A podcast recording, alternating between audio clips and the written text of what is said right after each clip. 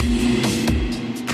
Fala, meus queridos e minhas queridas, sejam bem-vindos ao Fantástico Mundo de Gods. E aqui no meu podcast vocês vão ouvir temas que, cara, passam pela minha cabeça. Tudo que eu gosto de falar, um pouco do, do meu universo, eu vou querer trazer aqui para vocês. Esses temas são um pouco variados, pode ser um jogo, um livro, uma série, um filme sobre sociedade, sobre psicologia, sobre, enfim, qualquer coisa que eu adoro. Então eu vou querer dividir um pouco desse meu universo aqui com vocês. Vocês podem me seguir no Instagram, no arroba Fantástico Mundo do Gods. Sim, o podcast é D e o Instagram é do, do Gods. E eu vou vou postar lá sempre também coisas que eu gosto, meu universo. Sejam muito bem-vindos ao meu mundo. Assinem o um podcast, me sigam no Instagram. Se gostarem, já dá aquela ajudinha no PicPay, no arroba Fantástico Mundo de. Vocês podem fazer a diferença e fazer com que esse projeto continue existindo, que dá um trabalho editar isso aqui, meus queridos. Então, pega sua breja, pega seu vinho, sua água, sua coca, senta aqui vamos bater aqui um papo gostoso. Bora pro programa de hoje.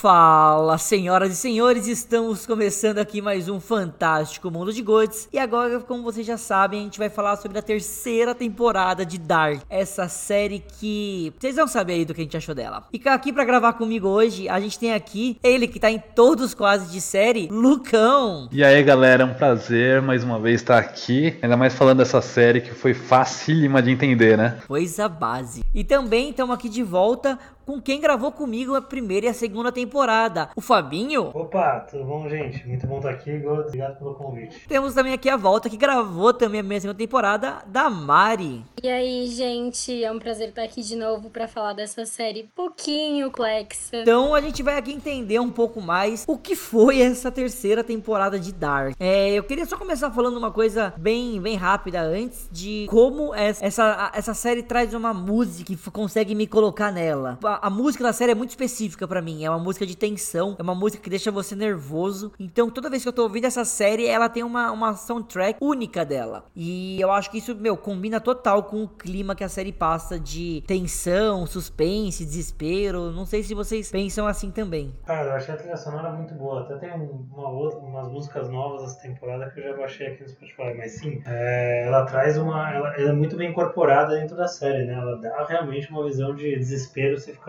o que vai acontecer agora, né? É muito interessante. Sim, concordo totalmente. Ela dá, ela traz uma atenção mesmo. É, eu também concordo com você e só por curiosidade, né? Todas as músicas, né? Elas abordam, né? A questão de tempo, né? Relacionando bastante com a série, né? De como o tempo voa, de qualquer hora, qualquer, qualquer lugar. Quem for, quem for escutar a trilha sonora, assim, dá pra ouvir bem, né? E também a trilha sonora original é de uma cantora alemã, né? A Nena. Exceto a música final, né? What a Wonderful Day. Eu não entendi de onde eles tiraram essa música. É, não, é claro. Eu acho que eles falaram, ah, vai acabar mesmo. Pega alguma aí. O que sobrou? Que eu vi gente reclamando dessa música final. A What a Wonderful Day, não, What a Wonderful World. Eu vi, eu vi o pessoal realmente reclamando dessa música final em alguns momentos. A mim não incomodou porque é uma música que eu gosto, mas a galera falou, meu, do nada. Tipo, a gente tá passando de temporadas e temporadas só música pesada e vem do nada essa música. Eu acho que foi proposital, porque teve a ver com o final. Eu acho que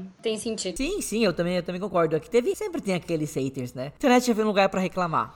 É verdade. Mas come, começando a falar um pouquinho aqui da, da, da, série dessa terceira temporada de série. Então vamos começar a falar aqui de, de assuntos específicos da, é, da série. Primeiro, eu, eu queria dizer que o, o, primeiro episódio que a gente, a gente chega nesse outro mundo, é revelado pra gente a existência desse outro mundo, que deixou todo mundo em frenesi no final da segunda temporada. A gente passa o primeiro episódio inteiro conhecendo esse outro mundo mundo, esse mundo da outra mar. E esse primeiro episódio para mim foi totalmente confuso. Acho que foi o episódio mais confuso da série inteira. Cara, eu achei um dos melhores episódios da série, porque até como a gente conversou no último, no último podcast, tava com medo gigantesco de, puta, vamos chegar no multiverso, o que vai acontecer? Cara, o risco deles cagarem a série toda, medo, passei esse um ano com medo. E a maneira que eles exploram é, é muito interessante, né? E primeiro que assim, nas outras temporadas, quando ele ia andar no tempo, ele sempre fazia um barulhinho de relógio. E nesse, quando ele ia mudar de, dimensão, né, que ele é para outra terra, ele fazia um, uma situação com as câmeras, né? Então muito muito inteligente a maneira que, o, que os diretor que o diretor e roteirista que eles trabalharam com isso.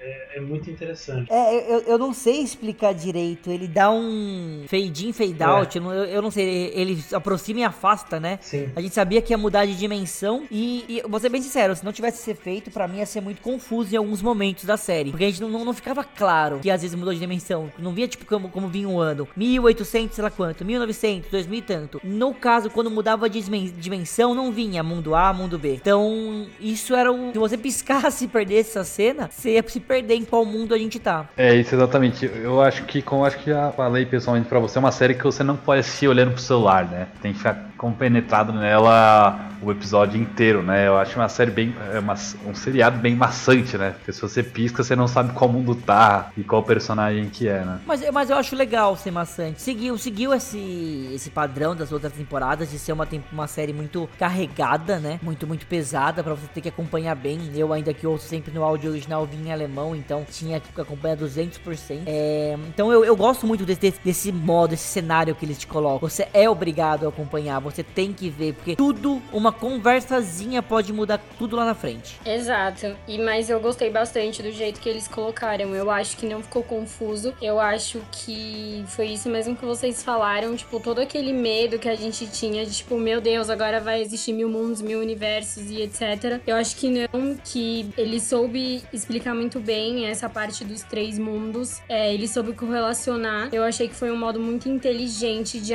de administrar é, a mudança de tempo para mundo, porque não só existiam tempos diferentes, mas começaram a existir três mundos. E eu acho que ele soube passar isso muito bem. Você jura que você não achou confuso? Foi muito confuso para mim o primeiro episódio. Eu não entendia nada do primeiro episódio. Aliás, acho que até o terceiro eu não entendia nada. Não, no primeiro episódio, no primeiro episódio, você não percebe totalmente que são três mundos. Eu pelo menos não percebi. Eu percebi de três, não, é dois, porque o terceiro mundo é revelado pra gente só depois. Mas no primeiro episódio, eu fiquei meio na dúvida se era totalmente outro mundo. E aí, quando a Marta, né, aparece com o Jonas, eu tive a certeza que era. Eu acho que as cenas vão te levando. Eu não fiquei tão confusa assim. Puta, eu fiquei. No começo, eu fiquei bem bananado da cabeça. Eu olhava pra tela e falava, mano, sério, não sirvo para isso. Não, não tenho essa capacidade. Aí depois vai explicando, né? O fato deles terem mudado alguns. É, o fato deles terem mudado também alguns personagens, tipo, por exemplo, o irmão da Marta, no mundo do Jonas, ele é loiro. No mundo da Marta, ele é moreno e cheio de tatuagem. Tipo, eles mudaram algum, algumas coisas, alguns aspectos na fisionomia dos personagens que dava muito para saber em que mundo tava. Bicho, eu nem reparei que ele mudou de loiro pra moreno. Pode crer. Nossa, ele mudou pra caramba o cabelo, pô.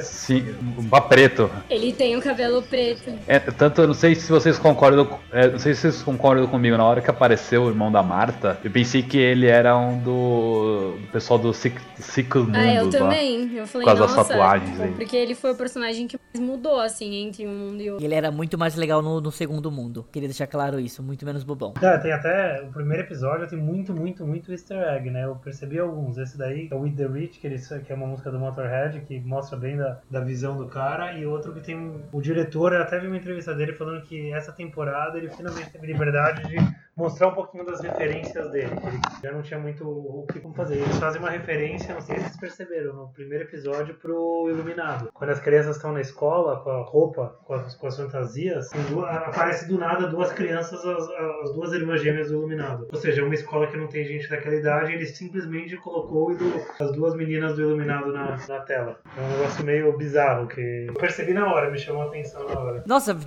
eu nem tinha ficado de sério. Sério, depois eu vou tirar uma foto. Nossa, eu juro. Outro, outro nível aqui, ó. Levou a gravação pra outro nível. Nossa, a gente veio aqui de meras pessoas conversando pra um. Também nem. Uma galera realmente cinéfila de outro nível. Gostei. Eu pranto. Mas, falando aqui um pouco, é, então a gente começa. Eu, que, eu queria que vocês explicassem um pouco, se alguém conseguir me ajudar. Qual que é a diferença do primeiro mundo pro segundo mundo? O que, que vai mudar do mundo A, que é o mundo do. Vamos chamar de mundo do Jonas, e pro mundo B, que é o mundo da Marta? Quais são as principais, os principais highlights de um pro outro? Bom, eu acho que a principal mudança de um pro outro, que é nítida, é que no mundo da Marta, o Jonas Ele não existe. E ele é basicamente um espelho do mundo é, sem ele. Então, por exemplo, o pai da Marta, o Urish, ficou com a mãe dela. Ele ficou cana, que seria a mãe do Jonas, mas ela não teve o Jonas. É, então, ele retrata basicamente um mundo sem ele. Quando o Jonas chega nele, ele consegue ver como seria o mundo sem ele. E aí vai naquilo que a gente já tinha até conversado, né? Que a Cláudia fala: Eu já vi mundo sem você e um mundo sem você. Exato. Eu não lembro se ela falava se É era muito horrível, pior. se era pior, eu não, não lembro. Ela falou que era muito pior. Ela falou: Eu já vi um mundo. Eu já acredite, eu já vi um mundo que você não existe e é muito pior. Você precisa existir. Ou seja, E, e- a gente poderia, a gente Era poderia pior. ter previsto o final da série, né? Se a gente colocasse nessa frase. exatamente. Verdade. E mas muda outras coisas, né, na- nesse outro mundo, né? A gente tem outras outras discrepâncias, por exemplo, quem é a muda não é a Elizabeth, é a, esqueci o nome dela? É a irmã da Elizabeth? Francisca. Francesca, Francesca. Ah, é a irmã dela. Então, cara, pra mim foi muito choque Francis- quando eu vi a Elizabeth Francisca. falando. Eu falei, ela não vai falar. Ela não vai, ela não vai. Aí ela começou a falar, eu falei, putz, ela falou. Animal. Então, É, e tem várias coisas que mudam, né, também. Tipo, o Helge, por exemplo, o machucado dele vai até o olho, não só na orelha. o Yuri que saiu da família, né? Tá na, na outra família, como já falou. Sim, o Yuri que saiu da família. O Magnus não é loiro, é moreno. Ah, o Yuri. É, a Marta também. Só, só, é muito bom. O Yuri que trai a Hannah, que ele traía a Catarina com a Hannah, agora ele trai a Hannah com a Charlotte. Ele trai a Hannah Ele com pegou Charlotte. todas as famílias, só faltou ele largar a Charlotte. Se tivesse mais um mundo com ele, ele presente, ele ia largar É. a Charlotte e pegar a Regina. Exato. Que, que mais que muda de um mundo pro outro? Que mais que a gente tem de, de mudança? É, em um mundo, tudo que é pra direita, no outro fica pra esquerda. Mano, Tipo, como que a você entra- reparam essas coisas? Ah, eu, eu não Gente, tenho vocês não capacidade pra gravar isso aqui. Nossa, Em um mundo, em um mundo, Que isso, a ter- entrada da casa eu vou até parar, mas pode continuar. Ela, você entra, tem a porta e a escada é do lado contrário da porta. No Marta, essa casa é dela, não é do Jonas, e a escada é pro mesmo lado da porta. Tudo é invertido nesse mundo. Tanto que isso também é uma analogia que o D na, no nome Dark da terceira temporada tá ao contrário. Um mundo é como se fosse o espelho do outro. Tudo fica ao contrário no mundo da Marta. Tipo móveis, escada, onde fica a cama. A partir de agora acabou o Fantástico Mundo de Godes, é o Fantástico Mundo da Mari e do Fabi. E eu e o Lucão, a gente vai comer piolho. Olha a coisa. Mano, eu nunca ia reparar isso. E o Fabinho mandou agora a foto da- das duas garotas Eu tô de ouvinte agora, já que, ó, podem continuar. e faz referência ao Iluminado. Mano, sabe a chance de eu reparar nisso? Nunca na face da Terra. Eu tava tão tentando entender o enredo. Vocês foram além. Parabéns, time. Honestamente aqui, ó. Parabéns. Cara, eu comecei a assistir a última temporada 9 da manhã no sábado. E só não assisti antes eu não quis acordar. Tava ansioso pra ver isso daí. Eu imagino o cara. Amor, amor, amor, já são sete da manhã. Já, já liberou há umas 5 horas a série. Ah, liberou às 4. Às 4 não deu pra só acordar. Eu tive que jogar Last of Us. Mas, é, cara, isso da- das coisas invertidas eu percebi do título, mas eu não tinha percebido das outras coisas. Super interessante. Nossa, eu percebi de primeira. Foi tipo, era. Foi a primeira coisa que eu percebi quando eu mudava de mundo. Que tava tudo ao contrário. Isso não foi combinado pré-programa. Eu estou surpreso agora. Incrível. Parabéns, Mari. Parabéns, Fabinho. E, Fabinho, vou, vou te puxar aqui. Você que comentou isso pra mim antes. Quem? O que aconteceu? Como que formava essa relação de Adão e Eva? Porque a gente descobre que no mundo, vamos chamar de mundo A, o mundo do Jonas, a gente tem o Adam. E no mundo B, a gente tem a Eve, ou seja, Adão e Eva. Então, explica um pouco mais o que, que é essa correlação de Adão e Eva e todo mundo junto. Vamos falar um pouco quem é o Adam e quem é a Eva, quem é o Adão, quem é a Eva, dos seus respectivos mundos. E mais pra frente já, a gente vai entrando um pouco mais como eles se entrelaçam. A gente vê que a guerra, é- é- a gente come- comentou que tinha uma guerra. Falavam da, da mulher branca, que era a Cláudia. Então eles, a gente achava que a luz e a escuridão era a briga com a Cláudia. E a gente vê que não é. A briga mesmo, a guerra mesmo que, que é citada e que acontece é entre o mundo A e o mundo B. Então vamos explicar um pouco melhor essa parte. Começando com a parte de quem é Adão e quem é Eva. Como que isso é colocado na série. Ah, o, o Adão, que é o Adam, que é teoricamente o vilão que a gente descobre que é o vilão no final da primeira temporada, ele na verdade é o, o Jonas. O Jonas ele, ele, ele vira isso, e a gente sempre quer, tá tentando entender como ele virou esse cara, né? E a Eva, que é a Marta, que no mundo dela, que não existe o Adam, que não existe o, jo, o Jonas, ela se transformou nisso. Então eles sempre se colocam, né? Eles sempre mostraram pra gente que tinha um vilão, que era o Adam, que era o responsável por tudo que estava acontecendo, todas as, as, as, as brigas da viagem no tempo, pra gente finalmente entender o que, que quem é quem, né? Então, por que eles estão nessa guerra? O que tá acontecendo entre eles? E por que eles se denominam Adam e Eve, né? Adam e Eva. É, explique? Não, é, antes, antes disso, eu queria primeiro citar que a gente não vê, uma coisa que eu, uma coisa que eu fiquei querendo ver e não mostrou. Não mostra, é, vamos chamar da deteriorização do personagem do Jonas pro Adam. Jonas pro Adam. É, não mostra. Então eu, eu, eu esperava ver ele um pouco mais, sei lá, a, as marcas da passagem no tempo afetando ele, porque ele é o único que é afetado. É, e além disso, outra coisa que também não mostra, é a, a gente consegue ver ele bem afetado, mas ele ainda tá, tá teoricamente novo, ele não tá velho. Ele é afetado novo, ele não é afetado. Então, ele, ele não é afetado. Então, é, eu acho, pela, eu tenho uma teoria que ele fica muito tempo dentro da usina, né? Eu acho por conta da radioatividade ele é afetado, não em si a viagem no tempo, né? É, exatamente, eles não viajaram no tempo, pessoal. Esse Exato. é o ponto. Naqueles anos todos que eles ficaram, eles não viajaram. É. Só que ele, a série não quer- cria esse mito pra gente de que ele se machucou viajando no tempo pra criar exatamente essa imagem de Adam, de líder, etc. Mas ele não viajou tanto que mostra o Bartos puto que ele tava vendo lá, que era uma mentira e tudo, mas porque eles ficaram presos, eles passaram 30 anos. Sim, e Porque eles não tinham a tecnologia pra fazer a viagem. Exatamente. E o que mostra, pelo menos, o indício de como os machucados vão aparecer é ele lá em 1888 tentando construir é, a molécula de Deus, né? Que, não, que eles chamam de molécula de Deus da vida. Ele tentando construir e ele se queima várias vezes quando ele tá quase dando vida àquela bola e aí falha. E aí sempre cai um raio nele. Mas mostrou isso, tipo, duas vezes. E foi, tipo, uma no braço, uma nas costas. Não teve, tipo, nada no rosto. E aí depois, do nada, ele já apareceu, tipo, todo deformado. Então podemos entender que foi uma descarga elétrica que fez aquilo com ele, algo do gênero. É, foram Sim. várias por causa de vários testes que ele fez, né? Tentando Exato. ativar as partículas. Ah, eu não tinha feito a correlação que era isso. Boa sacada, pessoal. Boa sacada. Aí voltando a falar um pouco de Adão e Eva, então a gente vê muito essa essa brincadeira deles, porque querendo ou não na, na mitologia, Adão e Eva que deram um início à humanidade, né? É, foi feito o pecado, que eles acabaram, vamos dizer assim, em relações sexuais, e eles têm o filho e, e a partir deste filho nasce a humanidade. É, então acho que acontece a mesma coisa na série, né? Porque teoricamente a gente vê que a Hannah de um mundo, a Hannah hoje, e a Marta de um mundo e o Jonas do outro mundo têm relação sexual e ela assim, é, e ela fica grávida. Então a gente tem o ponto de origem, a origem dos mundos, os dois mundos correlacionando aí. Então é, é- é de- desse momento que eles explicam é, um pouco desse- desse- dessa brincadeira de Adão e Eva. É assim que eles se apropriam. Sim, é, eu acho que outro indício bem forte sobre fazer essa analogia, né, esse paradoxo com Adão e Eva, é porque eles não eram, eles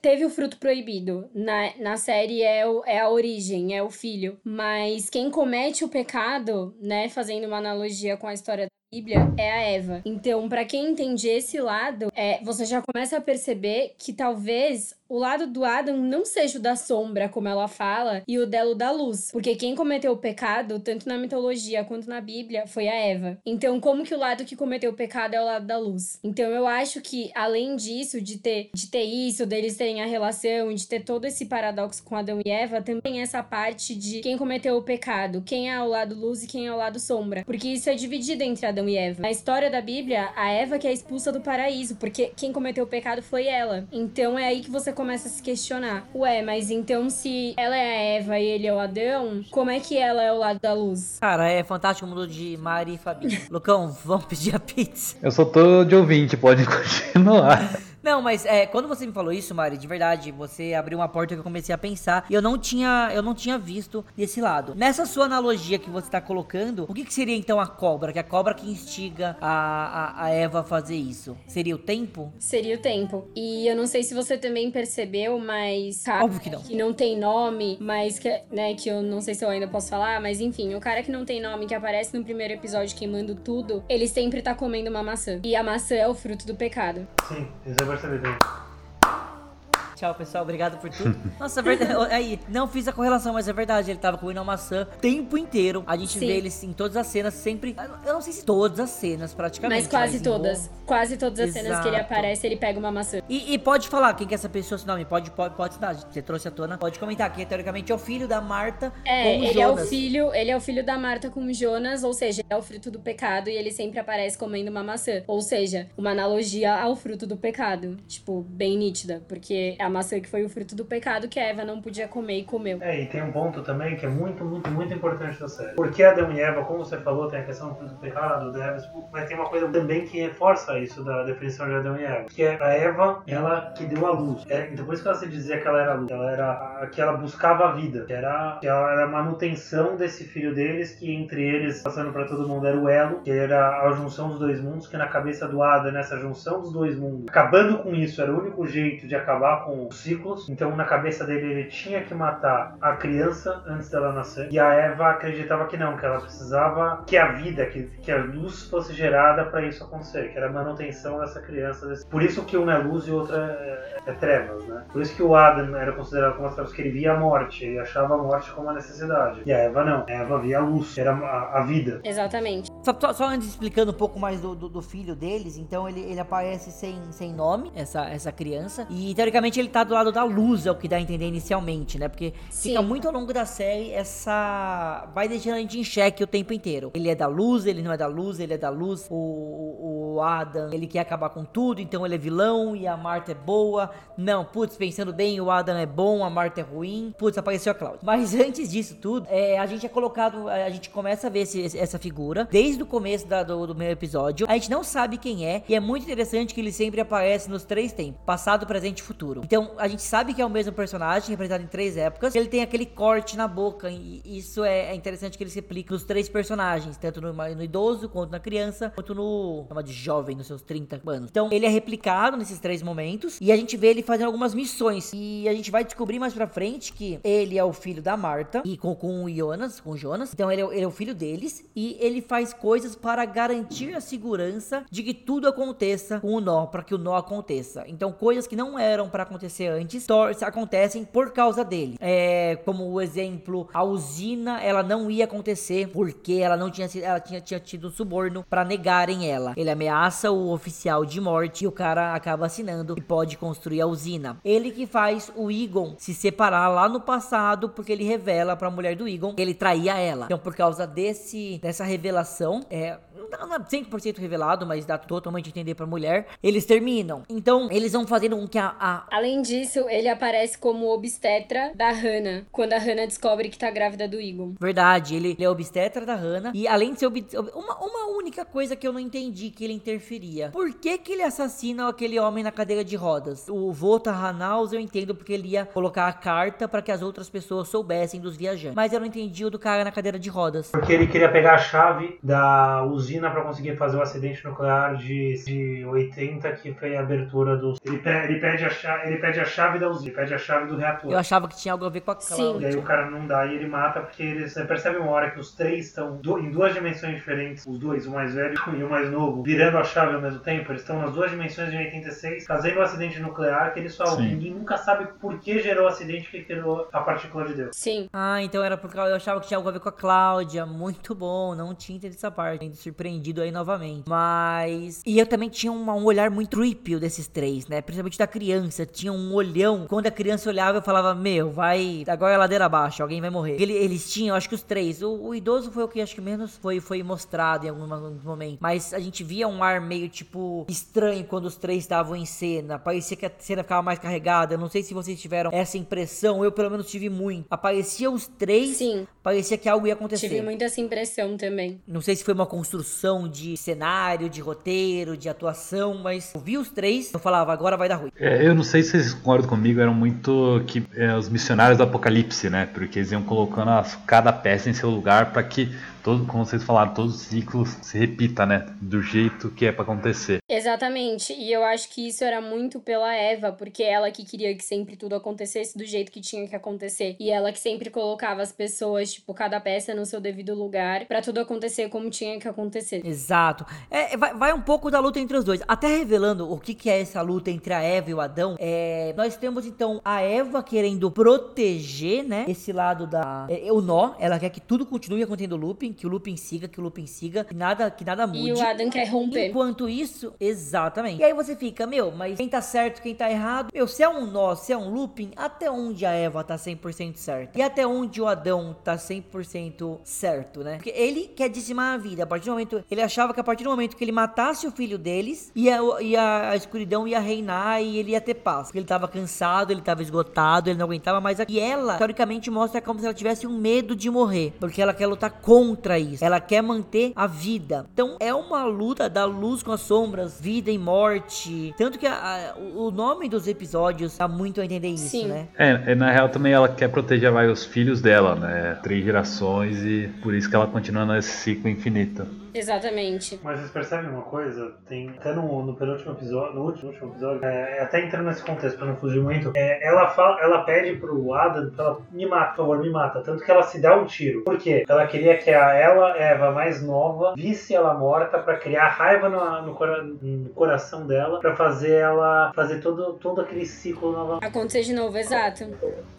É porque no ciclo real, tipo, o Adam vai lá, mata, a, a Marta fica com raiva e continua, né? Esse é o fluxo natural, seria, né? Sim, e aí quando ela não consegue, quando ela vê que ele não veio matar ela, ela fala: Não, mas isso não pode acontecer assim, porque você precisa me matar pra Marta mais nova me achar morta e ficar com raiva de você. Exato. E também tem, falando até em se matar, eles não conseguiam se matar, né? Tem uma, uma cena muito boa, acho que é no sétimo episódio. Não consegue porque o eu mais velho dele já existe. O Jonas tenta se enforcar né? Eu acho muito bom. É, é como se falasse assim. E é, acho que até o Noah que aparece nessa hora, nessa é. cena. É no sétimo episódio, ele fala: Você não pode se matar. Sempre que você tentar se matar, alguém vai aparecer para te salvar ou algo vai dar errado. Que ele tenta dar vários tiros na cabeça quando o Noah pega, atira, sai, sai a bala. E aí ele fala isso. Então, tipo, tanto ele quanto a Marta não conseguem se matar. Eu não sei se isso também representa para todos os personagens. Eu acho que não. Eu acho que só no caso deles dois que eles são a origem de tudo. É, eu acho que isso também só aplica aos dois mesmo, porque no final os dois sem se encontrar e o filho e assim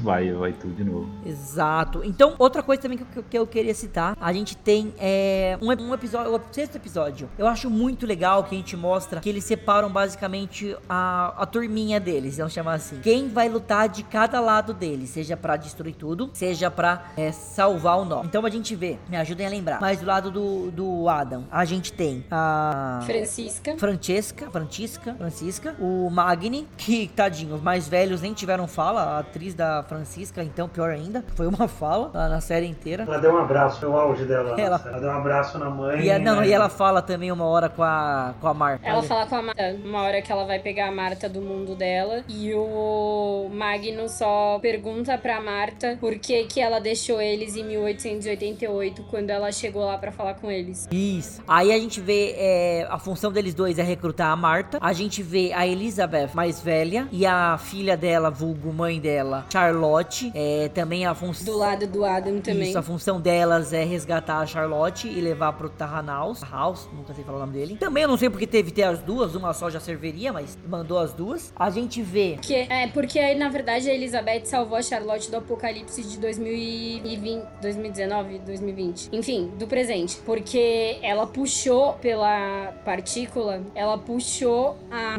Charlotte no apocalipse pra 2054. E aí a Charlotte não morreu por isso no Apocalipse. E aí ela descobre meio que tudo, né? E aí, tipo, ela precisa ter um lado. E a Elizabeth é do lado do Adam. E ela meio que vai na onda porque a Elizabeth salvou ela, tá lá com ela e ela vai indo. Exatamente. Aí a gente também tem do lado do, do Adão. Adam. A Agnes. A Agnes, verdade. A... Eu não lembrava nem que ela tava com ele. Eu não lembrava que a Agnes tava com ele. Sil, já sei lá como fala o nome dela, que é a filha da Hannah, com o Egon. E esses são os três que compõem o time do Adam. E já do lado, qual que era a função da Agnes e da Sinja? Me, me relembra mais. A função da Agnes é matar o Noah. Ela mata o Noah. E da Sinja? A Sinja, ela precisa ir pra 1888 e se casar com o Bartos. Entendi. E aí nós temos também, do lado da, da Eve, da Eva, a gente vai ter o Bartox, que finalmente, nessa terceira temporada, ele ganha um destaque, que ele tava meio que perdido, acho que até então. E a função do, do Bartox mais velho. A função dele é ter um filho e ele é o pai do Noah. Né? Não, mas aí ele já tá mais velho, é um outro pai. O Bartox é até mais velho do que o que é o pai do Noah. Sim, mas o Bartox anterior, ele, ele tem uma função muito importante que é conversar com a Hannah, ajudar. Com a Hannah não, me confundi com você, com a Marta. A Marta. E ajudar ela a entender o, tudo que tá acontecendo, a mentira que o, que o, o Jonas mais velho conta, e é pra deixar a partícula, né? Ele tem, tem, ele tem uma relevância. Então, mas o mais velho, ele não vai acabar indo lá onde o, o Jonas tá construindo a máquina do tempo? Porque eu via de uma maneira diferente o Jonas mais velho. O, o Bartox mais velho, ele não tinha uma outra missão, ele não tinha que encontrar com o Jonas quando ele tava lá, lá atrás parado na máquina do tempo? Não, não isso. Talvez eu esteja brisando. Bom, tinha o Bartox, mas o Bartox já com a, com a, figura dele mais velho, a Cláudia, o Noah jovem e o Noah adulto. Tinha o Egon, falta o Kim do último, último elemento dela. A Cláudia, que tava nos dois lados, né? Não, a Cláudia já foi enviado para ela. A Cláudia foi enviado para falar com a Cláudia mais velho. O Egon foi enviado, enviado para salvar alguém. Aí a gente tem os dois Noahs em, do, em dois tempos diferentes. Tem os dois Noahs.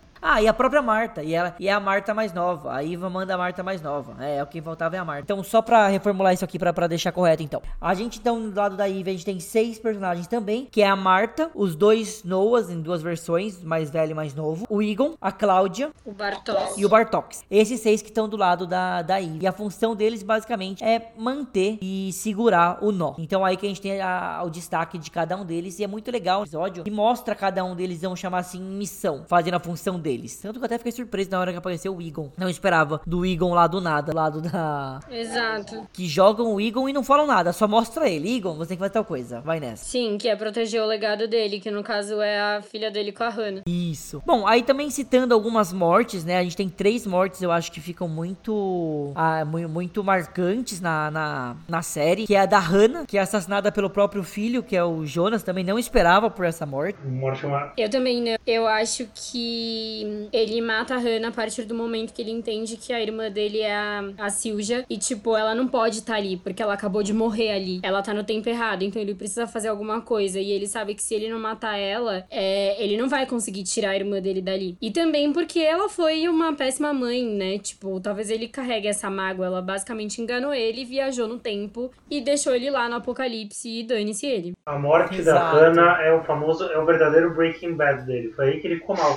é verdade, cara. Ele começou a se sentir mal. Ele começou a. Ele não tava com maldade, ele tava todo danificado, mas ele não tá. Quando ele mata ela, foi aí que começa a saga dele. É, eu, sei, é verdade. eu vi isso. Ele, pô, ele sobe na cama e mata ela. E me surpreendeu quem é a irmã dele. É, e aí que também revelado. E a gente já começa de uma maneira meio que pesada, digamos assim, porque é, a Hannah chega para falar com ele e ele fala: Mas o que, que você tá fazendo aqui? Como você me encontrou? Aí ela fala: Não, tô te procurando há muito tempo. Essa é a Sinja, sua irmã. Aí ele já olha e fala: Bartox, arranja um quarto para elas e mata a própria mãe à noite. E leva a Sinja de um modo que parece que ele vai cuidar dela e doutrinar ela para ela ser quem ele espera. A segunda morte, que eu acho que é muito chamativa, é a do Peter, né? No futuro. A gente Sim. vê a, a, ele morrendo. Também não esperava por isso, também não fiquei muito surpreso, mas não esperava. Ele morre de uma maneira. E é nesse momento, é nesse momento que a Elizabeth, soldada, Surge, né? nasce.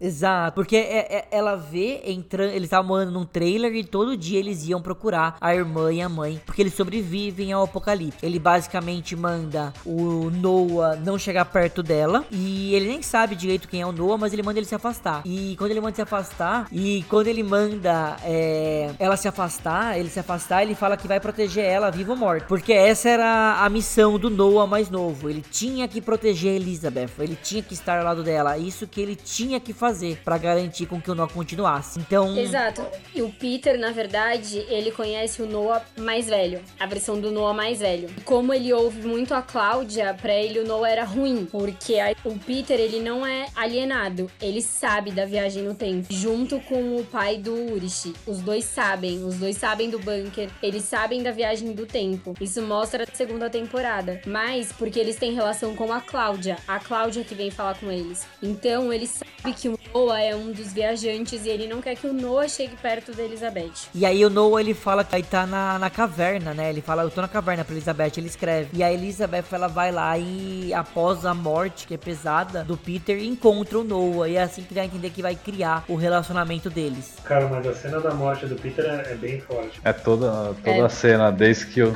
A- a- a- primeiro, é, a cena da tentativa de estupro dela, pra mim foi a cena mais forte da série, inclusive. É, porque primeiro ela, o cara invade o trailer onde tá só ela, porque ela fala que não quer encontrar mais, ah, não quer mais procurar pela mãe e pela irmã, pela, pela irmã porque elas morreram, e o Peter não aceita isso. É, então, quando eles vão voltar, um- ela volta sozinha, um cara invade o trailer deles, primeiro apaga ela pra comer. Ele faz a comida e depois de comer, ele olha pra ela e claro que ele vai tentar um estupro com ela. Quando ele tá tentando fazer o ato, o pai dela aparece e acaba brigando com ele. Esse homem mata o pai dela, parece que o macho tá jogando com uma faca, uma chave que ele coloca na garganta do e ele morre na hora, teoricamente. E logo depois, a, esse cara tá, tá meio que no chão. A Elizabeth levanta, pega um extintor e mata o cara com um extintor na cabeça. Ela estraçalha o cara com o extintor na cabeça. E, tipo, ela bate na cabeça dele até o cara morrer, tipo, estraçalhado. Exato. E só uma, uma dúvida, esse é o mesmo trailer do, do travesti que o Peter tinha relação? É, então parece que sim, né? É, Que não é, é. é, não, é. Uhum. Isso é uma coisa. O travesti, quando ele. Na outra realidade, um ponto importante. Na realidade da, da Marta, vamos chamar de realidade da Marta, que tem uma cena que ele tá na igreja conversando com o menino, é o travesti. É. Só que ele não é travesti ali, né? Ele é só, ele O é. que mostra que ele sempre teve uma paixão pelo, pelo cara. É uma- ele- quando ele, o travesti era um garoto do programa, não era por. não era sexo pra ele, ele tinha sentimento, ele gosta do cara. Tanto que em todas as realidades ele, ele, ele, ele procura esse cara. Sim. Cara, eu não tinha me tocado. É- era ele? Era, e Era na- tanto que no mundo da Marta, ele é um pastor, né? Então, meio que os encontros deles é dentro da igreja, como se ele fosse, como se o travesti, né, que não é um travesti nesse mundo, fosse um jovem sendo doutrinado pelo pastor. Caraca, não tinha me tocado que era ele. Gente, genial, não tinha me tocado mesmo. Putz, que demais. Mesmo. Eu achava que ele só aparecia na, na última cena da série. Que legal. Bom, e a terceira morte, que a mim me choca pelo menos, é a da Catarina. Que ela é morta pela própria mãe. Não, e outra, ela é morta pela própria mãe e na primeira viagem no tempo que ela fez. Ela é o típico personagem que na Dona Dona Dona morreu na praia. É tipo, ela finalmente conseguiu achar o marido dela, que no caso tá 34 anos mais velho que ela, porque ele tá lá, de- ele tá, tipo, vivendo no, mundo, na, no tempo errado há 34 anos, enquanto ela chegou em um dia no tempo errado. Ela encontra todo mundo, ela encontra a mãe dela, ela tem a estratégia perfeita. A mãe dela simplesmente mata ela. E é uma cena bem pesada, porque primeiro ela, ela a- a- alinha tudo com o Yuri. Eu, eu, eu achava que ia ter mais emoção no encontro dos dois. Pelo menos do lado dele, né? Porque ele tá há 30 anos preso. Mas eu acho que ele já tá definhando, basicamente. Ele não, não tem mais noção da realidade. Ele não tem mais emoção. Ele tá meio, tipo, é exato, dentro do hospício. Né, Ele tá, ele tá dopado dentro do, da clínica. E uma coisa, a mãe da Catarina, a mãe da Catarina é uma pessoa muito ruim, né? Trata ela igual, igual um lixo, né? É Impressionante. É um lixo, tipo, exato. Ela trata a filha igual um lixo. E no fim, ela que mata a filha, né? É bem Mas é bizarro. interessante que também vale a gente comentar que quem encontra a mãe da Catarina é a Hannah. Quando a Hannah pensa em fazer um aborto da Sinja, Uhum. ela acaba encontrando uma criança que dá a entender que tinha o quê? Os seus 14, 15 anos, talvez até mais jovem. Que é a mãe da Catarina. E a o nome dela é Catarina. Exato, e ela e a Hannah é tão invejosa, é, ela é tão invejosa que ela te- se chama de Catarina. Então quando ela chega, ela fala assim: "Ah, qual é o seu nome?" A criança pergunta. Aí a mãe dela, Ca- a Hannah, Catarina. E a ela fala que nome bonito. Aí na hora que a Hannah vai sair, ela deixa o pingentinho, o colarzinho dela com as coisas da menina e É. decide nesse momento que acho que ela decide ter a cinja. E aí no quando ela sai, ela usa isso tanto que até quando ela ela aborta a criança, deixa bem claro, num lugar de aborto que a próprio Eagle indica pra ela ir. E quando ela vai e quando ela vai matar, quando ela que a Catarina começa a perseguir ela pra pegar a chave do hospício Ela fala. pra poder entrar, é, ela acaba vendo mesmo o colarzinho. Sim, aí ela fala: Você não existe, eu te abortei, sai daqui. aqui, tipo, como se a Catarina do futuro fosse o filho que ela abortou quando ela era, sei lá, quando ela tinha uns 13 anos, e não que fosse a Catarina, filha dela, que ela teve de fato. Porque se a gente for parar pra pensar, nessa época eles acreditavam muito em inferno, demônio, essas coisas. Sim, e eu não sei se vocês repararam, mas o colar, ele fica na areia. E ele fica lá. E esse, esse pingente é o pingente que o Jonas acha com a Marta. em 2019, quando ele tá na lagoa com a Marta. Pingente pra Marta. É o mesmo pingente. Exato, exatamente. Então a gente vê isso aí, e não só essa aí, mas a gente vê também quem encontra. Tem mais, tem outra pessoa que encontra esse pingente, não tem? Na verdade, tem. É, na verdade, é sempre só o Jonas e a Marta. É porque a Marta do outro mundo também ganha esse pingente do Jonas. Mas não é esse mesmo pingente que quem tinha era não é é o Helge, até que a, a, a, polícia acha e começa. É um de um centavo. Não, o do Helge é uma moedinha. É. é. um símbolo, mas é uma moedinha que fica num cordão vermelho, que é daquele quarto, que era o Noah que torturava as crianças. Então o Eric, que é aquele ruivo que morreu, tinha, o Mads tinha e o Helge tinha. O Helge não morreu porque com ele deu certo. Então ele virou, tipo, discípulo do da teoria que deu certo do Noah.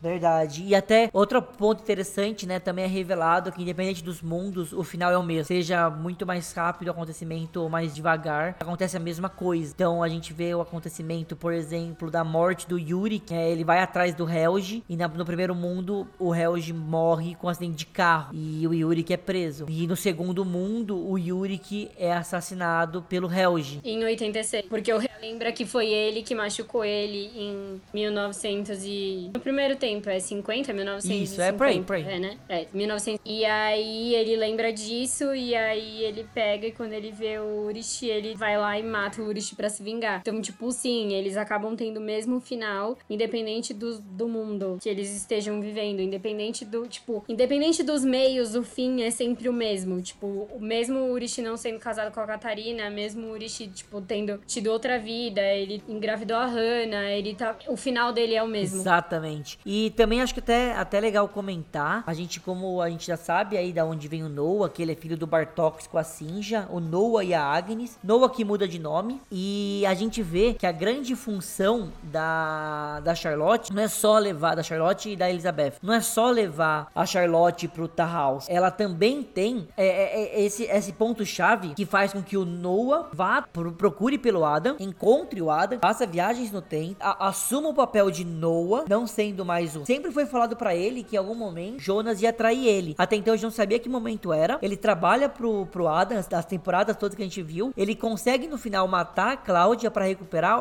as folhas perdidas do caderno. É aí que ele quer que a traição acontece. Que a gente que, que fica mais claro. Porque no Exato. final mostrava no caderno, acaba mostrando toda a verdade para ele. Ele vê que ele foi enganado. Ele acaba brigando com, com o Adam. E é nesse momento que ele manda a Sinja matar ele. Que, que o Adam manda a Sinja matar matar o, o a, a Agnes matar o. A Agnes mata ele. A Agnes mata ele. Matar o Noah. É então aí que a gente vê de verdade é muito interessante porque eles seguraram esse momento até o final. A gente vê que então o filho do Noah, pai do Noah, quer dizer, é o Bartok. E é lá que Exato. a gente vai ver na primeira temporada quando o Bart, quando o Noah chama o Bartok para conversar, ele tá conversando com o pai dele. É Sim. É interessante isso. Agora vamos, vamos tentar algo, algo aqui difícil. Lucão, vou te, vou te chamar aqui, Lucão. Ó, vamos aí, vamos todo mundo ajudar ele. Vamos explicar as linhagens e como isso foi criado. No final, que linhagem a gente tem? Como, como que fica isso? Vamos tentar falar de maneira mais rápida possível, porque senão vai ficar muito longo. Olha, começando do.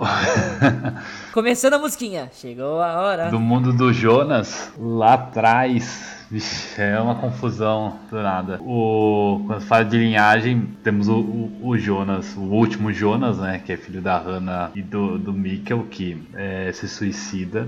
Uh, daí a, gente tem o Mikkel, que é filho do Yuri e Catarina, né? E aí chama. Então.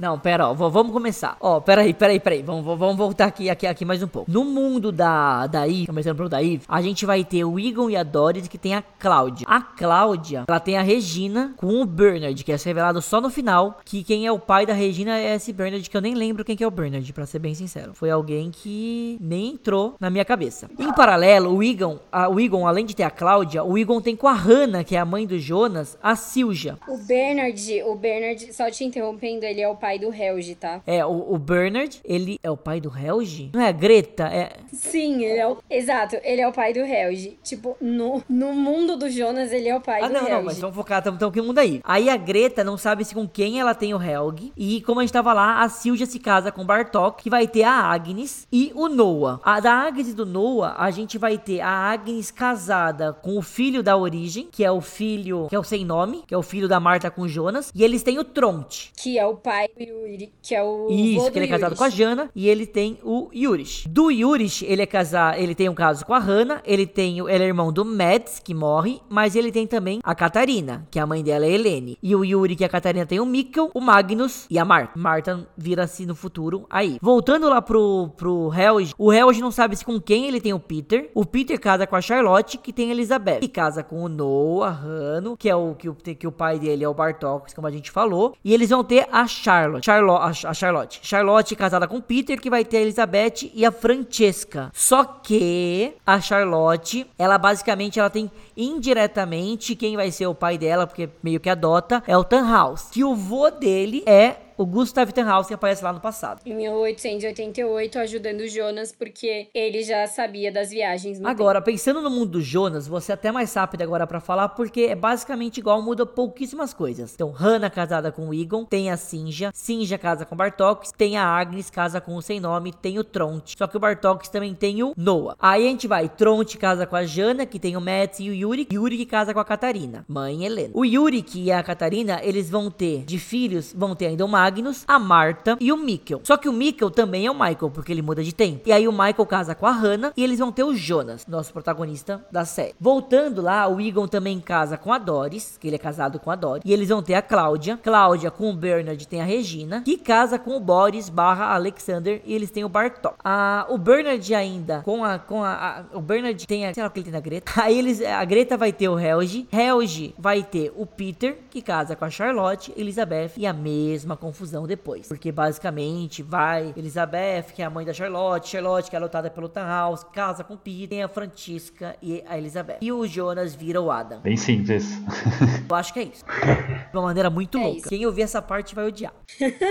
Bom, e aí a gente chega um pouco no, no final, né? No final da série, que a gente chega no momento que a gente descobre que tem três mundos e não dois mundos. Mari, brilha agora. Bom, se você parar pra pensar, a série dá indícios pra gente disso desde o começo. O livro, eles carregam embaixo do braço o tempo inteiro, o desenho é uma tríade, ou seja, três mundos. A gente nunca ia parar pra reparar nisso, na confusão de primeira e segunda temporada, tentando entender quem era a mãe da filha, quem era a filha da mãe, quem era o pai do filho, do tio, do vô, enfim. Mas isso sempre esteve escancarado na nossa cara. Sempre teve escancarado que eram três mundos. E não é, não é que era uma luta entre o mal e o bem. Na verdade, existia o ponto de vista do Adam, que era eu preciso matar a origem, que é meu filho, pra dar um fim nesse looping. Tinha o lado da Eva, que era eu preciso manter o meu filho vivo pro looping continuar, porque eu quero manter o meu mundo existindo. E existia a Cláudia, que a gente achava que era o tal do diabo branco, como ela, como ela é definida no mundo do Jonas, e que ela era o lado ruim e não o Adam, que ela era contra o Adam, mas na verdade ela era a única que transitava entre os três mundos. Ela foi a primeira que teve contato com a Cláudia dela do outro mundo e a primeira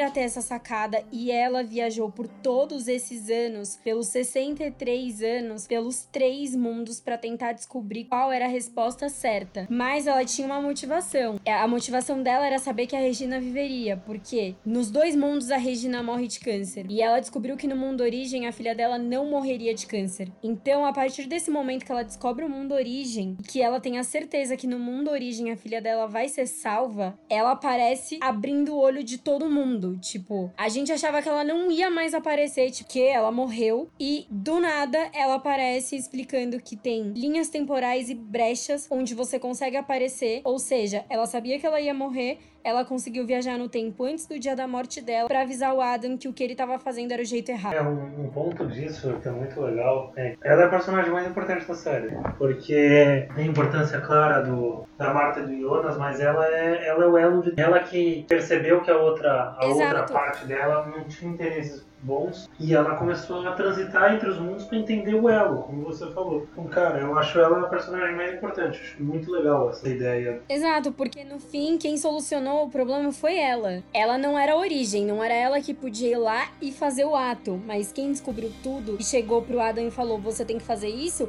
foi ela sendo que na, o Adam achava que ela lutava contra ele. É, porque assim, na verdade a gente vê. É, é, é ela tem que fazer tudo acontecer, ela tem que ver tudo acontecer, para naquele momento final, quando o Adam ele acaba matando a, a Mark, jovem, com o filho dele na barriga, ele faz isso para que nesse momento, é, pra, é, ela faz isso pra que nesse momento ela possa aparecer e falar: Cara, você fez quase tudo certo, mas você tá, tá, tá vendo de uma maneira errada. Não é, não é dois mundos, são três mundos. Então, nesse momento que dá o estralo na cabeça de todo mundo. Ele fala, mas é uma tríplice então. É tríplice que chama? Tríade. E, é, e aí ele se toca exatamente do livro. Ele até fala, é uma tríade. Existe o terceiro mundo, tá no livro. Tipo, até ele se toca disso nesse momento. E quem escreveu esse livro no final? Porque o cara só copiou. Ele escreveu, só que é aquele paradoxo, né? Veio antes, o Galinha. Ele só escreveu o livro porque ele recebeu o livro. Ah, tá. Foi Mas tem uma coisa, se a gente. É, é, na segunda temporada, a Cláudia fala, como a gente já falou no começo desse podcast, a Cláudia fala. Eu, eu vi o mundo sem você. Então, se, se a gente tivesse prestado atenção nisso no começo dessa temporada, a gente já poderia entender que existiam,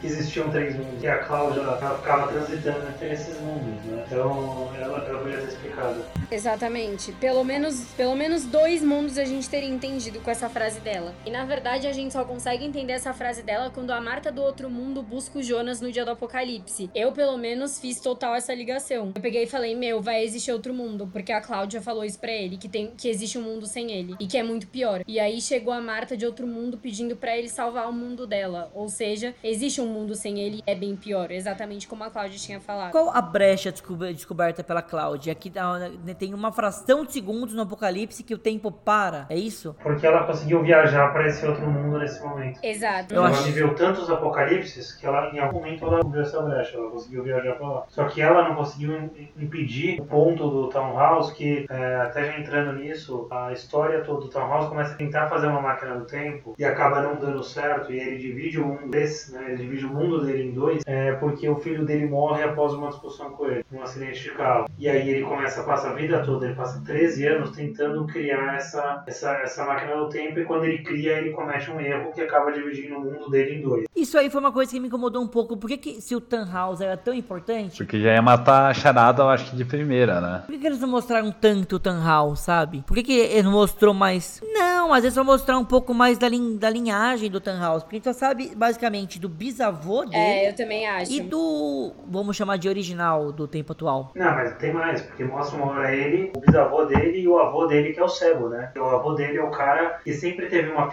A família dele sempre teve uma coisa, criou uma sociedade Exato. secreta. Tinha uma coisa com viagem no tempo. Tanto que o avô dele foi o cara que recebeu o Iona. Sim, sim, o avô dele foi o cara que recebeu. Na verdade, o bisavô, é, o bisavô né? Dele. Foi o cara que recebeu ele em 1888. É, a família dele, a linhagem inteira, é, sempre tem. Sempre teve essa fissura por viagem no tempo. Desde sempre. E é sempre por causa de uma dor, é sempre por causa da perda de um ente querido. O avô, o bisavô dele, era porque perdeu a esposa. E assim foi, é, na linhagem inteira até chegar nele. E ele passou todos esses anos criando isso porque ele teve essa dor. E porque ele já tinha os conhecimentos do, da família dele que vinha toda com essa teoria. É, e vale ressaltar também que onde era aquela usina, né, fábrica, enfim, da família dele, é onde vira a usina em 86 e em 2020. É, uma coisa que é, é legal um pouco melosa, mas a Cláudia não consegue resolver o problema, a situação do filho dele, porque ele precisa que seja o, o Jonas e a Marta juntos, exatamente pelo amor que eles sentem, que sempre foi a, a história, a mensagem da, da, da, história sempre o amor entre a Marta e o Yona. Mesmo quando a, a Adam e a Iva eles estão se matando, tudo eles se abraçam e se beijam. Então, é, apesar de tudo que aconteceu, eles sempre se amaram e esse Sim. amor deles foi continuando. E esse amor deles é a resposta para conseguir impedir e resolver a situação do do tempo. Exatamente, porque eles são. É, isso é de novo uma analogia com Adão e Eva. Eles são o começo de tudo. Então eles precisam ser o fim. Só eles conseguem terminar. Porque tudo começou por causa disso. Beleza, foi o Tannhaus que criou a máquina e dividiu o mundo. Ok, foi. Só que o que moveu todas as viagens no tempo, basicamente, foi o amor do Jonas pela Marta e vice-versa. O que moveu a Marta do, do outro mundo, do mundo que não existe o Jonas, a começar a viajar no tempo, foi quando o Jonas foi pro mundo dela e ela se apaixonou por ele. E o que motiva o Jonas a viajar no tempo, tentar resgatar o Mikkel e etc., é o amor que ele sente pela Marta. E ele tenta achar uma solução sempre, porque ele sabe que o amor deles é proibido, porque no mundo dele a Marta é tia dele. E ele tenta sempre achar uma solução para isso e ele tenta sempre viajar no tempo para evitar a morte dela no mundo dele. Então, querendo ou não, no fim de tudo, é exatamente isso. Não é ser meloso, tipo, foi meloso, era meloso, sempre foi romantizado no final das contas. Tipo, a resposta era o amor deles e ponto. Tanto que é que a gente vê o final, né? Ele vai, ele entra no mundo dela, ele tem pouquíssimo tempo, né? O Jonas é sempre uma persuasão muito rápida, persuadir ele deve ser algo muito. Porque sempre chega alguém, fala alguma coisa, passa dois minutos ele tá fazendo já, então chega e fala: Meu, tem que ir até lá. Só que aí é o Adam, o Adão, né? O Adam, falando pra, pro Jonas, falando: Ó, oh, cara, você vai ter que ir no mundo dela, você vai entrar no mundo dela, você vai correr até ela e você não vai deixar a Francisca, a Francesca, Francisca, Francisca, não sei falar, ela e o Magni levarem ela pro, pro nosso mundo, porque se eles levarem, vai dar errado. Então ele sai correndo, ele já coloca o timer, vou chamar de timer, é, do, do, da cápsula dos mundos no bolso, ele sai correndo e quando ele dá aquele empurrão nela, eles já entram no outro mundo no momento exato que eles têm que estar. Tá. E aí... Exatamente. E essa parte é muito boa porque é o único momento em que o Jonas para de lutar contra ele mesmo, que é o Adam. O Jonas sempre se diz do lado oposto do Adam. E no final das contas, não, ele sempre teve o mesmo desejo, mesmo depois que ele virou o Adam. E quando ele vira o Adam, ele vai e procura o Jonas, que é ele mais novo, e fala: Olha, eu finalmente descobri um jeito de você não se tornar eu, tipo, de você não virar a pessoa que eu sou. Eu descobri um jeito de dar um fim nisso. Você não vai, você não vai se tornar o Adam. Eu não vou existir. É isso que você tem que fazer. Eu achei isso muito bom. E é desse momento que, né, que, ele, eles chegam lá, ele explica pra Marta e eles encontram o filho do Tannhaus que ia, ia morrer no acidente de carro, naquela chuva que tava caindo. E quando ele desce, eles conversam um pouco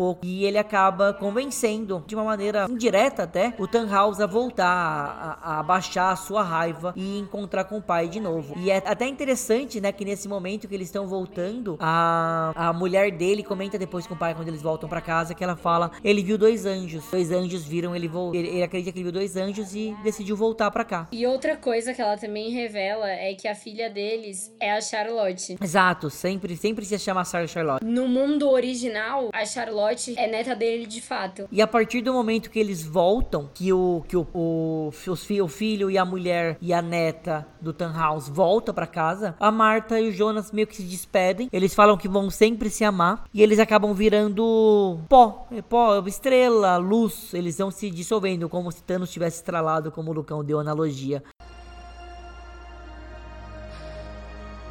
Você acha que vai sobrar alguma coisa da gente?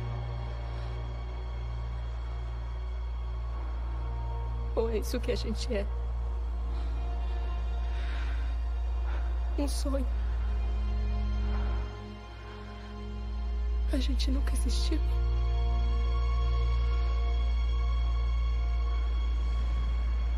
Eu não sei.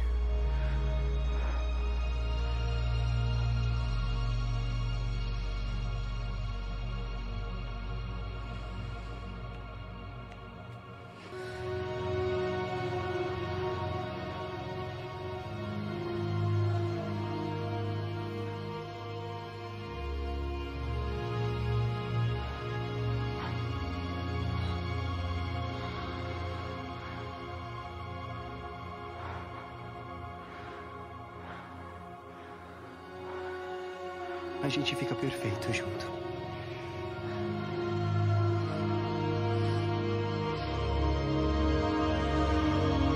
Nunca duvide disso.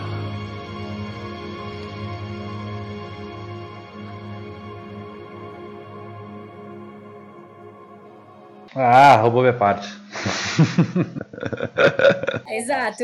Eu, eu lembrei do Thanos nessa cena, gente. Desculpa, eu lembrei. Uma coisa só, aí começa a dar, uma quebra, né? Vai tocar o Wonderful World. Ninguém esperava por essa música. Começa a tocar ela, saindo um pouco do padrão. E uma coisa só que eu queria ver: eles mostram só os personagens, os atores do Jonas e da Marta e a Cláudia se desfazendo, né? Teoricamente, os principais, os elos. Mas eu queria que eles tomassem, meu, cara, três minutinhos de tela e mostrasse todos os atores. Não todos, mas pelo menos alguns, sabe? Ixi, então ia ser mais um episódio. Não, mas pensa, Na jogo verdade, rápido. eles não. O resto não se desfez, o resto de fato morreu, porque o apocalipse aconteceu. A brecha que eles usam é a brecha do apocalipse pra ir pra, pra viajar pro mundo origem. Então, todas as outras pessoas morreram no apocalipse. No mundo da Marta. No, mu- Também. no mundo Do do Jonas. Jonas. de fato. É que o apocalipse do, o apocalipse do, Jonas é, do Jonas é outro momento, né? É, O são momentos do diferentes. Jonas é seis meses antes. É três dias antes do apocalipse no mundo da Marta. E é no apocalipse. Eles usam a brecha do apocalipse do mundo da Marta pra viajar pro mundo origem. Mas sim, eu acho que sim, era válido. Mas eu concordo que talvez teria sido mais dois episódios só pra isso. Tem uma coisa que a gente não discutiu, é a cena meio interestelar Ah, eu também isso que eu ia falar. Também concordo com você, Fabinho. É é, do limbo. igualzinho do Interestelar. Até pensei que ia, ia mexer no, no armário. Exato.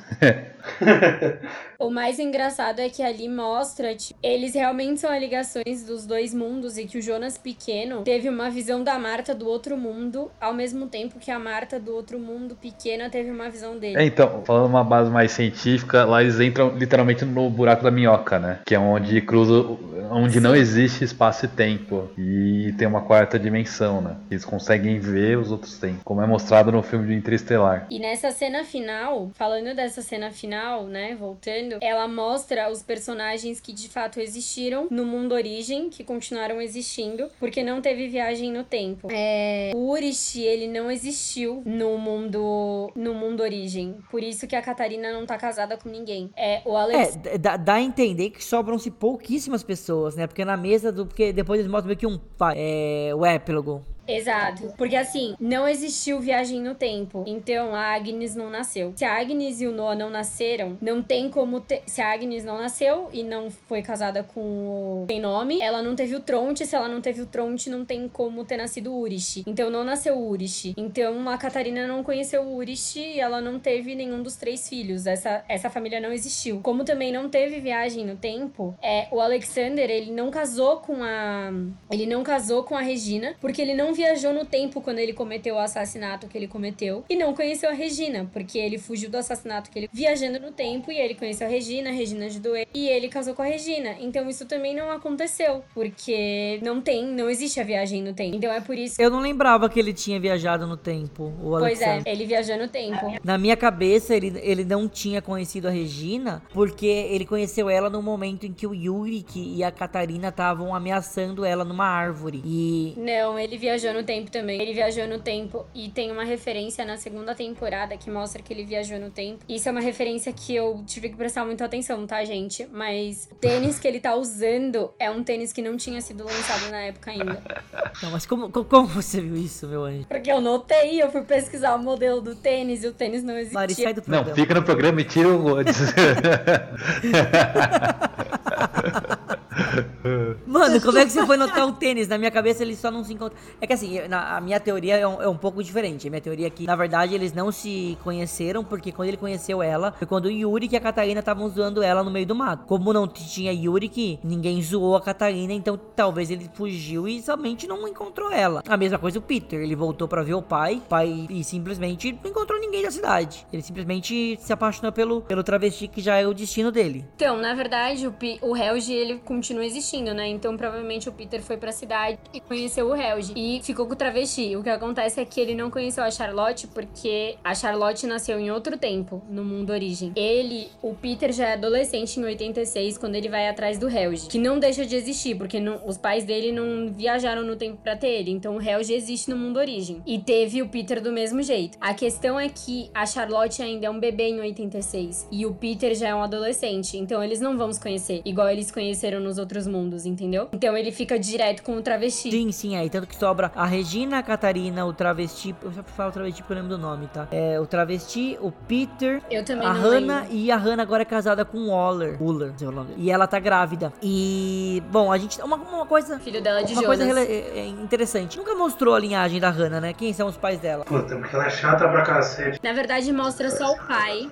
Mostra só o pai dela em 86 e ele é um caminhoneiro, carpinteiro, qualquer coisa desse tipo. Mas não mostra nada além disso. Tipo, não mostra quem é a mãe. Nesse momento a gente tem uma, uma fanbase de caminhoneiros e carpinteiros put... Não, mas eu, eu não lembro, de verdade, eu não lembro do, do, do pai dela. Tem aquela, e tem aquela cena do déjà vu, ela tem meio com déjà vu, né? Que é o, o primeiro nome do primeiro episódio da segunda temporada, que a, que a Hannah para e fala, eu acho tipo um déjà vu, mas eu, eu quero que meu filho chame Jonas, e ela tem um déjà vu. Na hora que ela vê a roupa dele, o casaquinho amarelo, que é o mesmo casaquinho amarelo que a Marta usava também no tempo dela. Não sei se vocês lembram de- dessa parte sim, do... sim, E aí lembro. fica, e fica Sim, então, o mais interessante, eu não lembro se, se vocês lembram da ordem, ela teve déjà vu e depois fala que o nome do filho dela é Jonas, né? Eu acho que isso mostra que os dois Sim. universos existiram, né? É que ela, na verdade, até a última cena, na verdade, a última, penúltima cena que tá o, o Jonas e a Marta, eles falam, será que, vão, será que vão lembrar pra gente? Falei, não, vai ser só um sonho, vai ser o sonho do paraíso. E exatamente quando corta a cena, eles estão lá, então talvez, e até ela, depois a Hannah fala, essa noite eu não consegui dormir, eu fiquei sonhando. Eu sonhei que o mundo Na acabava. minha cabeça, a Hannah sonhou com isso. É, sonhei com o mundo. É, tanto que o nome do último episódio é Paraíso, né? O- os nomes fazem referência a tudo que tá acontecendo na série. Tanto que os nomes são Adão e Eva, Vida e Morte, Paraíso, A Origem, Déjà Vu. Não faz muito referência. E a gente termina ainda a série com a, com a zoeira, né? Que perguntam, né? Que antes ainda perguntam do, do Uller, Oller, nunca sei falar o nome desse cara. Que é, e aí, o que aconteceu com o seu olho? E na hora que ele vai explicar, acaba a luz ainda a gente nunca vai saber por que, que ele não tinha, por que que ele tinha um tapa-olho durante a série inteira. Exatamente. E é isso, pessoal. Uf, eu acho que a gente falou aqui de, de- da terceira temporada de Dark. Alguém tem mais alguma coisa que queria comentar, que acha relevante? Seria legal trazer aqui pro papo? Não, acho que é isso, da minha parte é isso. Acho que a gente falou tudo ou quase tudo. Eu tenho só um último comentário. Eu acho Você viu o tênis de quem? Não vi o tênis de mais ninguém. Eu só acho que quem, quem achou que o final foi clichê ou que foi romântico demais, talvez devia voltar um pouquinho às temporadas e assistir de novo pra entender que sempre foi romance. A gente só não percebia.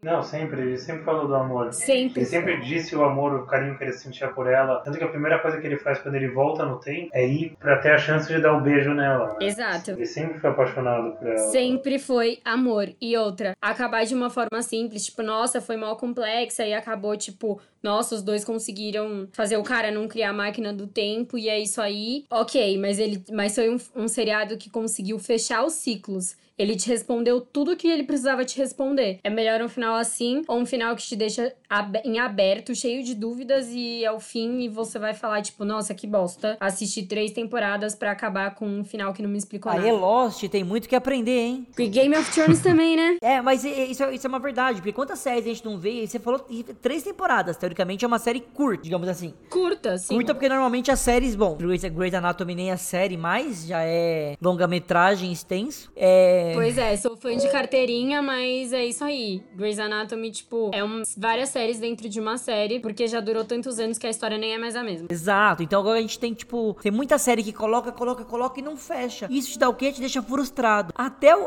o mínimo detalhe do olho que eles não revelaram, eles não revelaram e fizeram uma zoeira ainda. Tipo, não, vocês sabem demais já, vocês não vão saber disso. E eles fazem questão de jogar na sua cara que isso vocês não vão saber. Eles amarraram tudo. Foi uma conversa de uma, uma série de começo, meio e fim, que foi mostrado lá atrás na primeira temporada, foi amarrado e fechado aqui. Foi bem alinhado, então é algo que, pô, não saiu da, da, da tesão de ver, da vontade de ver. Não é uma série que te termina e você fala, tá, mas o que aconteceu aquilo? Ah, vamos, agora os fãs vão criar teorias e depois de cinco anos o autor pega um aleatório e fala, é, pode crer, é isso aí. Então, tipo, é legal eles já fazerem algo montado de maneira correta, digamos assim, que te responde as suas dúvidas e não só deixa mais aberto. Acho que até por isso que não quiseram fazer mais temporadas. Fizeram fechado, pronta e para ser aquilo. E eu acho que atendeu super bem as expectativas. Eu vi sim gente reclamando, eu vi pessoas, por exemplo, que falaram que não gostaram porque a série estava romantizada ou porque eles fugiram um pouco da parte da física quântica.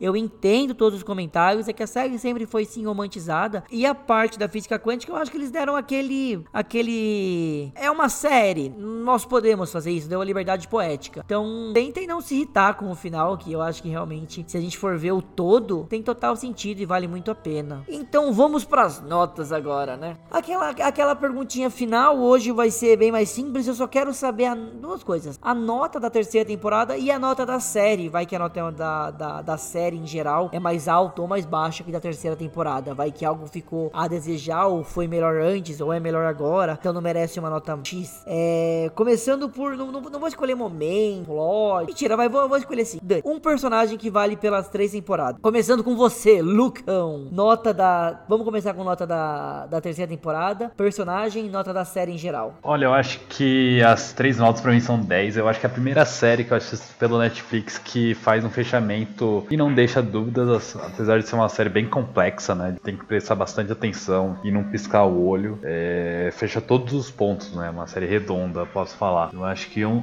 um personagem que eu gostei muito, eu acho que eu vou ficar com, com, com o Jonas, né? Com o Jonas que salva, salva todo mundo. Ele tem o time certo de levar a Marta pro terceiro mundo, e apesar de eles fazer todos os trabalhos, ele vai até o fim. Fabinho, agora você. Cara, eu acho. Até falei pro Gomes sábado à noite quando eu terminei. Eu achei o final brilhante. Eu achei. Cara, a série é, é um nível muito alto. A complexidade é muito complexa. As três temporadas são extremamente complexas. Não é fácil. E produtores, o diretor que é o Bara Bordan, é um cara que é roteirista também. Cara, genial. Esse cara vai estar fazendo coisas grandes em Hollywood já já. É, pra mim a série é 10. A temporada é 10, nota 10, é brilhante. De verdade, é, é, é algo que te faz pensar, é algo, acabou, você continua pensando, você revê um pouco a maneira que você trata as coisas, é genial. E pra mim, a personagem eu vou considerar a Cláudia. Eu acho a Cláudia uma personagem que ela é chave na série, que muitas vezes a gente não deu importância devida a ela. E ela é a personagem mais importante para tudo, ela é o elo. Perfeito. E a nossa musa que reparou até no tênis, nas placas, lado direito, lado esquerdo. Mari, qual sua nota? E personagem favorito? Olha, é, a minha nota, eu acho que eu dou 9 pra primeira temporada, 10 pra segunda, 10 pra terceira. Personagem, eu vou ter que falar dois. É, primeira e segunda temporada, Jonas. Terceira temporada, Marta. Por que Marta? Porque a gente sempre julgou ela como uma atriz fraca. E a terceira temporada veio e deu um tapa na nossa cara. É verdade, a gente falou que o Bartox e a Marta na primeira. Na, eram os na, atores no, mais fracos. Primeira e segunda eram os atores mais fracos. Eu acho que os dois deram meio que um tapa na cara. Até na hora que o Bartox tá tendo tá tendo filha, você apaixona pela Sanja. Singe, esqueci o nome já. É muito legal, né? Eu acho que é um tapa na cara mesmo. Ô Good, só queria complementar um negócio. O nome do criador do, do Dark é o Baran Bodar, que eu acho que ele pode ser, eu acho, considerado o Christopher Nolan 2.0, né? Porque no, normalmente os filmes do Nolan a gente fica sem entender nada de tão complexo que é o criador do Dark, pelo menos ele fecha tudo, né? Tomara que Exato. dê pra, tomara que dê pra ver Tenet, né? O filme novo do Nolan, deixa pra gente assim, né? É, então...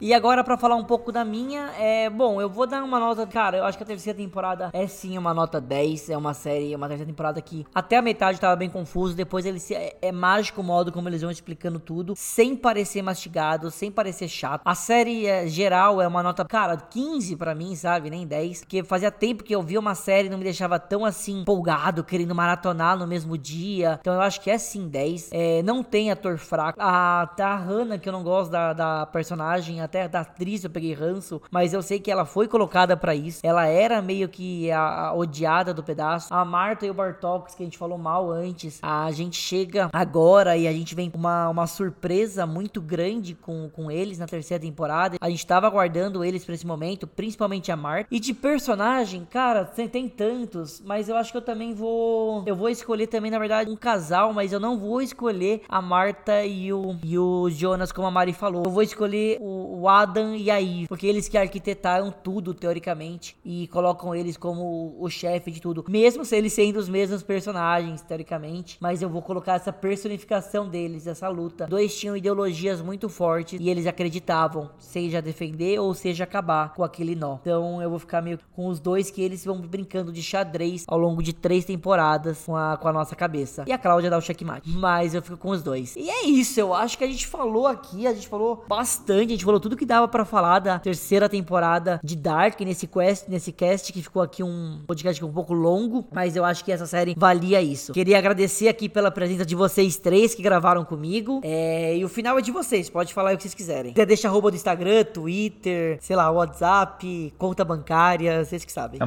mais uma vez queria agradecer a participação, dessa vez mais por ouvinte, porque vocês mataram acho que todos os assuntos. Parabéns mesmo, pessoal. Fabinho e Mari, querem falar alguma coisa? Não, só agradecer o convite, sempre bom estar aqui, ainda mais pra falar de séries tão boas. E eu queria agradecer mais uma vez por estar aqui falando sobre essa série, encerrando esse ciclo com vocês. E é isso aí, obrigada. Próxima pauta que você tiver de uma série que eu conheço, tamo aí.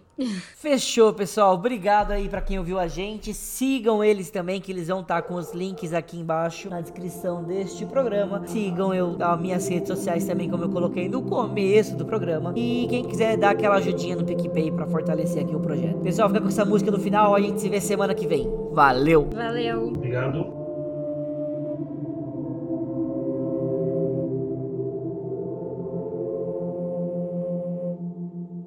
I see trees of green, red roses too. I see them bloom